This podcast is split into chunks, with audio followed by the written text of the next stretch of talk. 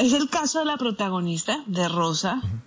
Yo quise construir un personaje que, que fuera multidimensional, un personaje que no fuera una mujer abusada y acosada que reconociera ahí mismo esto y pudiera a sí mismo denunciarlo, sino quise construir un personaje mucho más complejo en ese sentido, en que ella hace parte de una sociedad patriarcal, hace parte de una sociedad machista, nunca se ha cuestionado el, el papel de la mujer en esta sociedad y después que es acosada por muchos años y abusada finalmente, mm, pues no, es tan grande el trauma que no se da cuenta y ha pertenecido a esta sociedad que no se da cuenta. Claro. Hasta que finalmente en una reflexión logra decir lo que me pasó fue muy grave. Y está muy bien construido el personaje, Gina, porque la protagonista es la mano derecha del presidente.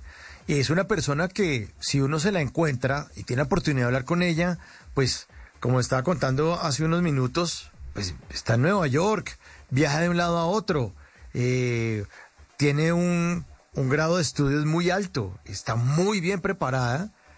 Entonces no depende tampoco de que la persona sea una mujer humilde o una mujer que sea vulnerable, sino simplemente cualquiera podría ser la víctima. Ahí me llevas a una reflexión importante para mí, que fue la pregunta que me llevó a escribir esta novela y es, ¿qué es lo que nos pasa a nosotros como sociedad que cuando la mujer denuncia termina siendo señalada como la responsable? Y, y para mí la respuesta después de escribir este libro es, definitivamente nuestra sociedad es patriarcal, está diseñada para que los hombres manden y, es una sociedad muy machista. Y pienso que lo que los logros que poco a poco hemos alcanzado, como te digo, pacíficamente, han, han ido quebrantando de alguna manera estas bases y estos cimientos de la sociedad, pero todavía nos falta mucho. Por ejemplo, cuando comencé a escribir este libro, en Estados Unidos el movimiento Me Too pues ya había metido gente importante a la cárcel por acoso, por abuso. En Colombia yo seguía viendo que las mujeres denunciaban y las denuncias se basaban o iban a buscar cómo eran ellas y por eso al final del libro le doy un agradecimiento muy especial a mi amiga Adriana Ruiz, Adriana Ruiz porque fue la persona que me inspiró toda esta historia, precisamente con un caso en el que ella denuncia el acoso de un profesor de la Universidad Nacional, que hoy es magistrado, y cuando los medios o las personas en las redes vieron, pues lo que buscaban era quién es Adriana y cómo es Adriana. El señor sigue por la calle tranquilamente.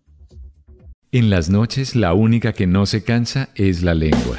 Por eso, de lunes a jueves a las 10 de la noche empieza Bla Bla Blue con invitados de lujo. ¿Qué tal, amigos? Les saluda Omar Geles. Soy Jimmy Vázquez. Los saluda Fernando el Flaco Solórzano. Mi familia de Colombia, soy la cantante española Melody. Les saluda Pedro Palacio. Yo soy Juan Marino. Los saluda Hablado. Los saluda Carolina Lao. Con buena música, con historias que merecen ser contadas, con expertos en esos temas que desde nuestra casa tanto nos inquietan y con las llamadas de los oyentes que quieran hacer parte este espacio de conversaciones para gente despierta. Bla bla blue. De 10 de la noche a 1 de la mañana. Bla bla blue. Porque ahora te escuchamos en la radio.